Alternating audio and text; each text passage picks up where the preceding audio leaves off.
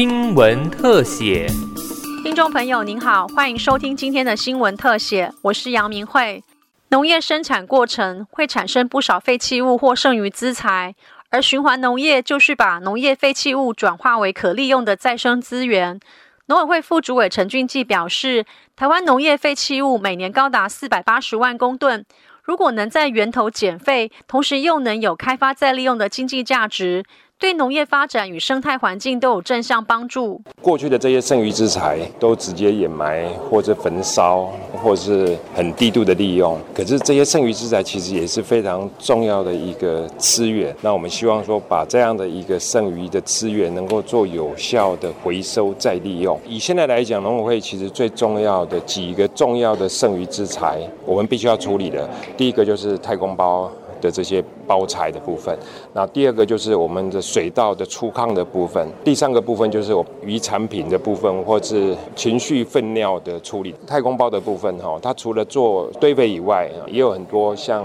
我们现在单位做成所谓的猫砂的部分。对于太空包本来是要丢掉的，好能够重新找回它的价值。这个例子就是它是在台湾是有绝对的潜力，我们期待说有更多人投入。农委会从一百零六年开始执行农业资源循环产业创新计划，到目前为止累计完成资源再利用约十七点七万公吨。农委会主委陈吉仲强调，推动循环农业还能发挥减碳效益。我们把重要的这样的循环农业的食农教育推广到全台湾各地。那以今年的成果，我们的整个废弃物的再利用，它所吸收的整个二氧化碳的数量高达九点八万公吨，创造八点四亿的产值。这九点八万公吨的二氧化碳的吸存量，等同两百五十座的大安森林公园的所有的树木的一个吸碳的数量。所以未来农业部门还有更多的两百五十万公吨的废弃物可以再来使用。那我们绝对会大量的鼓励，包括企业、包括学术界跟农委会相关的场事所共同合作。这个是最具体爱护地球、爱护国家，让台湾永续经营的最好的方式。那农委会全力的来推动。台湾的农业废弃物过去多以堆肥或是就地掩埋方式来处理，其实是加重了环境的负担。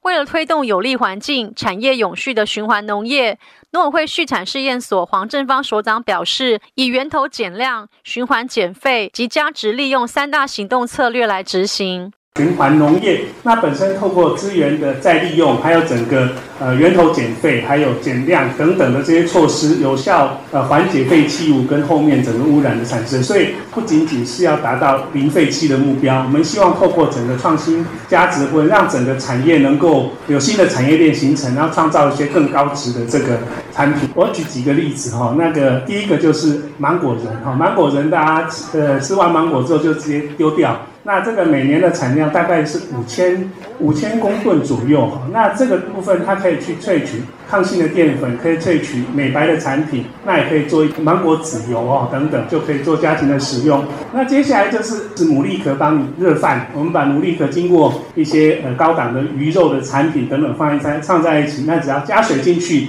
它就可以加热，然后就可以带去露营。呃，每年处理大概大概十七万公吨的牡蛎壳，那可以创造产值呢，大概是一千万元以上。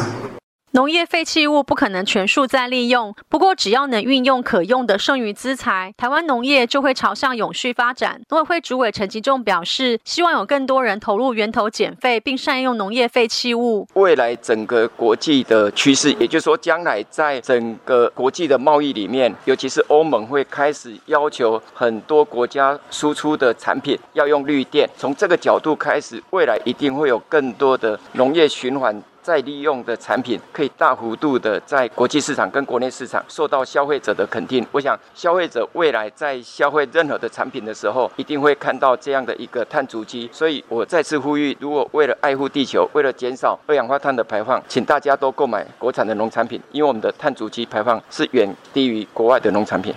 极端气候变迁下，全球原物料供货不稳定，更加凸显在地农业废材资源循环再利用的重要性。透过在地农业资源有效的循环再利用，不但能减少对环境的冲击，还能点废成金，创造循环农业产业链结，打造新的经济模式。以上新闻特写由警广记者杨明慧采访直播，谢谢您的收听。